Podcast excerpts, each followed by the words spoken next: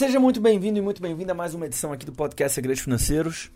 É, eu quero trazer um conteúdo que pode nos servir no futuro próximo aqui no Brasil, né? As eleições estão se aproximando, estamos num momento de muita polarização, pouca tolerância e ah, uma perspectiva de altíssima fragilidade política barra econômica. Isso certamente vai reverter ou vai a reverberar na performance da bolsa de valores e cada vez mais o investidor individual tem uma exposição a, a parte de seu patrimônio à renda variável, então as pessoas acabam ficando nervosas e, e o grande objetivo é que a gente consiga construir patrimônio ao longo do tempo, mas a gente sabe que para que isso aconteça nós precisamos conseguir ter estômago para passar pelos momentos difíceis. Eu me considero um cara bastante otimista, mas eu vi uma, uma, uma definição do que é otimismo que me agrada mais do que aquela frase emblemática lá do Jorge Paulo Lima, né? que o Jorge Paulo Lima ele diz o seguinte: Eu não conheço nenhum pessimista bem sucedido. Essa frase que ela é reproduzida aos milhares na internet todos os dias, talvez eu mesmo já tenha reproduzido ela. É, é legal, é melhor ser otimista do que pessimista, mas, ah, quando você fala de um negócio ou da formação de um patrimônio, é, esse, esse otimismo ele não significa é, ser displicente com as lombadas que nós temos e as pedras que nós temos no meio do caminho. E eu não estou dizendo que o Jorge Paulo Lima propôs isso. Mas levando isso em consideração, tem uma frase do Morgan Housel que diz o seguinte: ah, o otimismo pode até ser a, a, pode até ser definido como a crença de que tudo vai correr bem. Mas esse tudo vai correr bem, ele faz sentido no longo prazo. Né? Porque a gente sabe que mercados, negócios, até mesmo as grandes empresas mais adoradas do mundo, por mais que elas tenham crescido muito, elas tiveram percalços no meio do caminho. Então, o Morgan Housel ele traz esse conceito de otimismo sensato que é a crença de que as probabilidades estão a seu favor e que com o tempo elas vão se estabilizar de maneira positiva, elas vão se materializar, ainda que o que aconteça no meio do caminho seja desesperador. Né? E o que mais me chamou a atenção é a verdade dessa frase quando ele utiliza desesperador. Como assim, Arthur? É, e por que também o nome desse episódio é como como ficar. A estratégia do John Raskob, que já já vou apresentar para você quem é, né? Mas o, a, o, a arte do, do episódio que o Lucas montou, ele colocou o seguinte: ah, como ficar rico no próximo crash. Né? O John Raskob, que já já vou te apresentar quem é, ele apresentou uma estratégia para os americanos ficarem ricos com o uso do mercado de capitais. E dois meses depois veio o crash de 1929. E aí você já já vai conhecer essa história. Mas o fato é que ah, o crash foi um momento de desespero e que, na verdade, no longo prazo, existir em momentos de desespero facilita essa jornada pra gente. Olha que maluco isso. Como assim? A ideia desse podcast, né, e de resgatar essa história do John Raskob, que eu contei numa live no aniversário de 4 anos da Empresa de Dinheiro, eu fiz uma sequência de quatro lives e uma dessas lives eu contei essa história ela traz uma lição importante para o investidor. E eu lembrei disso quando eu me deparei, eu estava lendo, me deparei com um gráfico do PIB per capita real do americano, né? que vai lá desde 1850 até os tempos atuais. E esse PIB per capita, na linha longa de longo prazo, né? na linha de longo prazo, perdão, é uma trajetória absolutamente crescente né, consistente e crescente. Você tem uma queda bem representativa, que é justamente 1929, mas o PIB per capita, aí, poucos anos depois, ele dá uma porrada para cima e depois ele volta para essa, essa queda crescente, para essa, essa linha crescente, que é a trajetória apresentada também por gráficos de bolsas de valores dos Estados Unidos, do Brasil. Né? Quando você olha para a conta real, você vai ver que no longuíssimo prazo você tem uma trajetória ascendente. Sendo que, o que é que é curioso, né? essa medida de riqueza individual real do americano, ela se dá de forma crescente no longo, ao longo de várias décadas, mas se você der zoom no gráfico, você vai ver vários pontos críticos e desesperadores. E aí, ah, nesse período, né, 1850 até 2010 especificamente, e a gente pode trazer até 2020, algumas coisas aconteceram. Mais de um milhão de americanos morreram enquanto os americanos lutavam nove guerras. Nove guerras. Com guerra mundial dentro. 1,3 milhão de americanos morreram em guerras. Aproximadamente 99,9% de todas as empresas fecharam as portas. Olha que maluco, é imaginável a gente pensar nessa perspectiva, né? Mas quando você pega nesse, nesse, nessa janela intertemporal, quase todo mundo fechou as portas. Né? 0,1% das empresas que estavam no começo dessa linha estão até hoje. Quatro presidentes dos Estados Unidos foram assassinados.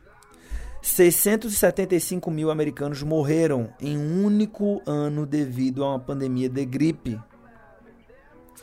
30 desastres naturais isolados mataram cada um pelo menos 400 americanos. 33 recessões que somadas duraram 48 anos, bicho. O número de analistas que previram qualquer uma dessas ondas de recessão tende a zero. O mercado de ações caiu, caiu mais de 10% após uma alta em pelo menos 102 ocasiões. Olha só. As ações perderam um terço de seu valor em pelo menos 12 ocasiões. E isso aqui foi feito uma pesquisa, né, para chegar nisso que eu vou falar agora, mas que eu achei muito interessante. A expressão pessimismo econômico apareceu nos jornais americanos pelo menos 29 mil vezes, de acordo com o Google. Arthur, o que é que isso significa? Eu vou trazer o áudio do John Raskob e você vai entender que, sabe, eu não sei se você viu isso, né, mas na reunião anual do ano retrasado, agora tivemos uma agora, né, do ano passado, na verdade, 2020, o Warren Buffett fez um discurso na reunião anual para os acionistas da Berkshire Hathaway. E o que ficou muito famoso do discurso dele é Never bet against America. Nunca aposte contra os Estados Unidos. É isso que ele estava querendo dizer, né? Por quê? Porque ele fala o seguinte, ó, por mais difícil que esteja a situação, olha o tanto que a gente já passou de dificuldade e como, no final das contas, o capitalismo sempre vence, né? a humanidade sempre vence. E aí, quando você coloca em perspectiva, é, isso serve aos Estados Unidos, serve ao mundo, isso serve, por incrível que pareça, até o Brasil. Que é muito maluco isso, né? Eu fico vendo assim. Tem um fenômeno de influenciadores digitais convencendo as pessoas que investir no Brasil é a maior burrice do mundo.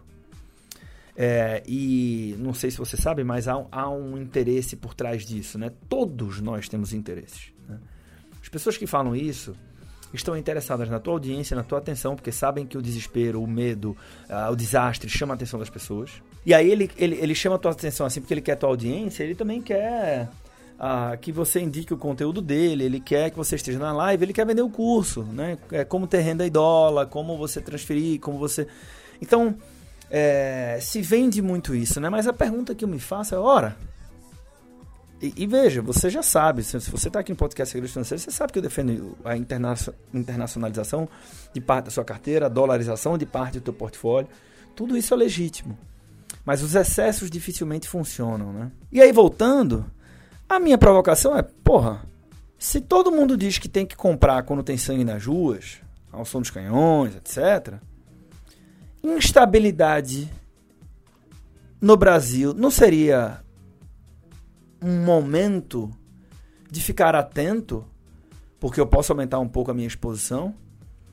Se vem uma crise política junto a eleições e a bolsa vai sofrer Será que não é bom momento para comprar? Ou é momento de achar que vai acabar o Brasil e transferir tudo lá para fora? E comprar o S&P na máxima? Então, é, Arthur, mas, mas, mas, não pode ser porque Bolsonaro, porque Lula, não sei o que. Eu disse assim, é só você escutar um gestor experiente. E aí você vai entender por que a conexão com o que o Warren Buffett falou e por que a conexão com a história do John Raskob que você vai conhecer em pouquíssimo tempo. Porque sempre dá a impressão que no momento de otimismo dessa vez vai ser diferente, no momento de pessimismo agora fudeu. Mas a gente não, não sabe dar meio um terço. Se você está me ouvindo aqui, provavelmente você é jovem como eu, até mais jovem do que eu. Nós já tivemos momentos muito mais delicados. Nós já passamos por guerra, nós já passamos por golpe, por crise muito mais pesada, por mudanças sucessivas de moeda, por hiperinflação num nível que a gente sequer consegue imaginar, só sabe quem viveu, pô. Então, muito cuidado com os excessos, né? E aí, quando a gente sabe que a trajetória, ou considera como razoável a premissa de que a trajetória no longo prazo é ascendente, a gente percebe que o crash, quando vier, não é se vier, quando vier, né? ah, ele não deveria representar uma mudança drástica na minha estratégia. E eu sei que na prática, na vida real, é, não é tão simples assim, né? Mas para tangibilizar isso, eu vou trazer um exemplo aqui de uma história muito legal e é, é interessante trazer história porque a gente aprende com histórias, né? A história do John Raskob, que eu contei lá na live que eu te falei aqui de 4 anos da empresa de dinheiro. E eu queria que você fizesse uma reflexão a partir dessa história, considerando tudo que eu falei até aqui nesse episódio. E eu vou deixar um desafio para você. Depois disso, compartilha essa história com alguém está começando a investir. Porque se essa pessoa também entender o recado do John Raskob, pode ser que ela te agradeça muito daqui uns anos.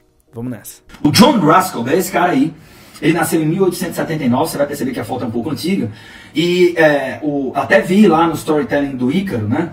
Que ele disse que ele foi um jornalista e tal. Na verdade, ele não foi um jornalista, mas ele se tornou muito famoso por uma report, por um um periódico que trouxe uma matéria com ele. Né? Mas esse cara, ele foi C-level, né? ele foi vice-presidente da GM, General Motors, foi vice-presidente da DuPont, inclusive a, a DuPont trouxe uma contribuição gigante para o processo de análise fundamentalista de empresas, né?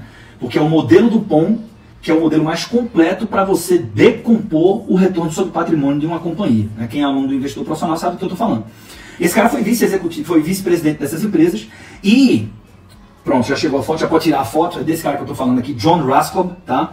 Ah, e o que, é que, o que é que, que acontece? Ele ficou muito famoso por conta de uma entrevista que ele deu para um jornal, para um camarada chamado Samuel Crowthor, alguma coisa assim. Né?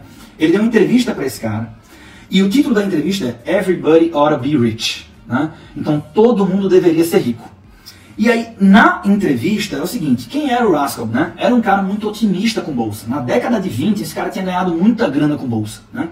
Então ele fazia a seguinte defesa, ele tinha uma tese positiva para a bolsa, entendia que as empresas americanas iriam se valorizar muito, porque ia acontecer um grande ciclo de industrialização, que ia beneficiar as empresas, etc, etc. Então, ah, com base nessa tese, com base nesse olhar otimista, ele deu uma entrevista e disse o seguinte, todo cidadão americano que investir 15 dólares por mês, né, que era uma grana naquela época, uh, mas que seria o equivalente a uns 300 reais hoje, né, porque era mais ou menos um quarto de um salário mínimo. Então era mais ou menos uns, uns 250 para 300 reais, 350, enfim.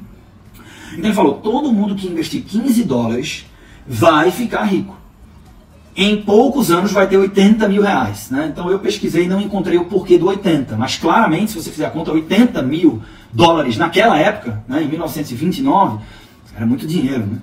Talvez o equivalente a, a muita grana hoje que era considerado ser rico. Né? Então ele falou o seguinte, bicho, basta você investir 15 dólares por mês na Bolsa de Valores em common stocks, né? ou seja, é, Vamos entender por enquanto que ele está falando. Você tem que investir em boas empresas. Né? O Common vem de ações ordinárias. Mas ele estava falando, investir em boas empresas, 15 dólares por mês. Pronto, você vai ficar rico.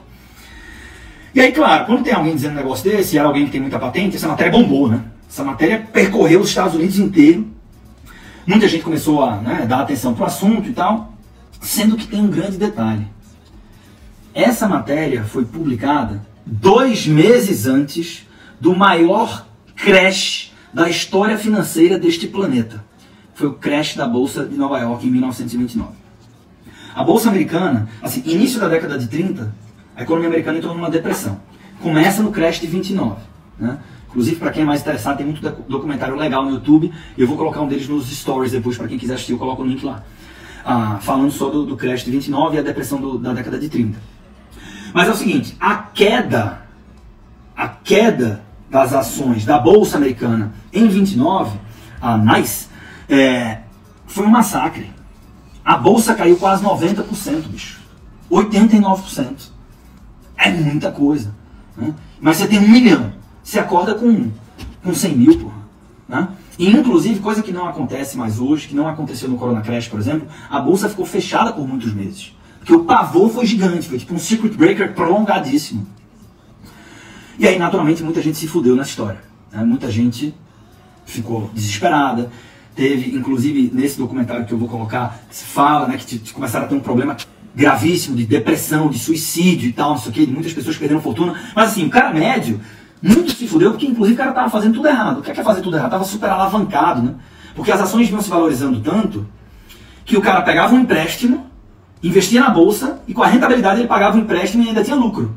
Então quando deu esse crash de, de, de 29, nego, pô, o dinheiro do cara desvalorizou pra cacete, a bolsa fechou e o cara ainda estava todo endividado cheio de empréstimo. Então foi um massacre. Foi um massacre. E aí qual foi a opinião pública na hora? Né? Lembraram Filha da puta, velho. Aquele cara lá, o executivo, o playboyzinho, o cara disse que era para todo mundo ser rico, que o cidadão comum deveria investir todo mês. Aquele cara é um criminoso, porra. E, de fato, foi taxado o Raskob como um criminoso. Disseram, sabe o que chegaram a falar do cara? O Raskob é o culpado por fazer pessoas comuns investirem em ações. Pessoas comuns investirem em ações. E a gente fala aqui de pessoa física comum. Então tem uma identificação muito grande com essa história. Pergunta: ele foi culpado? Não.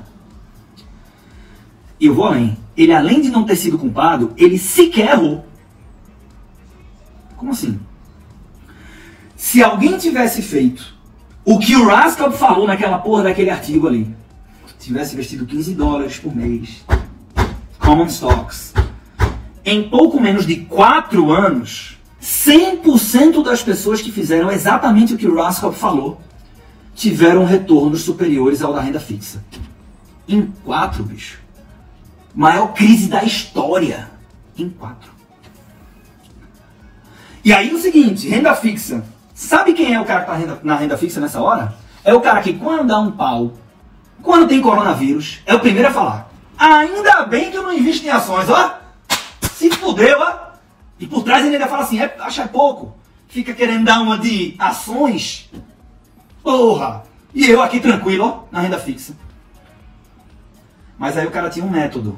Ele aportava com regularidade. Em menos de 4 anos ele ganhava essa, esse bate-boca. Então é o seguinte, já que a gente está falando longo prazo, esse mesmo, fizeram um backtest disso, em 30 anos, quem tivesse seguido o que o Raskol falou, teria tido uma rentabilidade média anual de quase 13% ao ano, 12,76%. E a rentabilidade média anual do S&P, que é o Ibovespa de lá, vamos entender assim, foi de aproximadamente 10%. Ou seja, mesmo iniciando no momento horripilante, o cara que seguiu um método simples conseguiu, inclusive, superar o mercado. Bem, Espero que você tenha aproveitado a história do John Raskob. Fica aqui mais uma vez o convite para o desafio, né? Compartilhe a história com alguém. E ah, é, é interessante perceber que, infelizmente ou felizmente, né? É, o nosso sucesso a longo prazo ele não precisa de muita sofisticação técnica, felizmente, mas ah, entre aspas, infelizmente, isso vai depender muito do nosso comportamento, né? E por mais que pareça ser muito simples e talvez seja, entender o que deve ser feito do ponto de vista comportamental na hora de colocar em prática a gente sabe que é difícil. Mas sim, né, se você uh, esquece todo o resto, toda a confusão, todo o ruído e simplesmente faz aportes regulares e constantes e consistentes e não para no matter what, keep walking, né? Simplesmente vai lá e aporta todos os meses. Pode ter confusão, pode não ter. Vai lá. Reinveste juros e dividendos. Uma carteira diversificada e busca um mínimo de conhecimento para escolher bons ativos, você vai ter uma história muito feliz para contar no final dessa linha. E é para isso que eu estou aqui, eu estou torcendo por isso. Antes de me despedir, um último recado. Nos próximos dias 18 e 19 de maio, às 20 horas, eu estarei fazendo um evento chamado Consultor Financeiro Profissional. Uh, quem sabe você não consegue ajudar pessoas com consultorias financeiras e pode ser bem, bem remunerado por isso. Né? Com esse movimento de Financial Deepening, tem muita gente precisando de orientação financeira. E quem já faz consultoria, pela minha experiência, é, tem ou insegurança para sentar tete a tete com alguém, ou tem insegurança para vender a consultoria, ou às vezes até já faz, já vende, mas uh, faz a coisa de uma forma pouco produtiva. Né? Consultorias acabam demorando 3 horas, 4 horas, 5 horas. Você acha que é sobre isso, mas não é. Né? Você tem que tornar a coisa mais produtiva e provocar um impacto relevante na vida da pessoa. Se você sente ficar contando história, você não está provocando esse impacto relevante. Isso só acontece quando você tem método e ferramenta. Então eu vou apresentar o que eu acumulei de experiência nessa área ao longo de 10 anos, nesse, nesses dois dias, nesse evento chamado Consultor Financeiro Profissional. Como é que eu faço para participar? É, no meu Instagram tem um link na minha bio, ah, pelo menos próximo aí dos dias 18 e 19 de maio de 2021. Se é o caso, se você está ouvindo esse podcast a tempo, vai lá, se inscreve e espero encontrar contigo por lá também. Um forte abraço e até a próxima.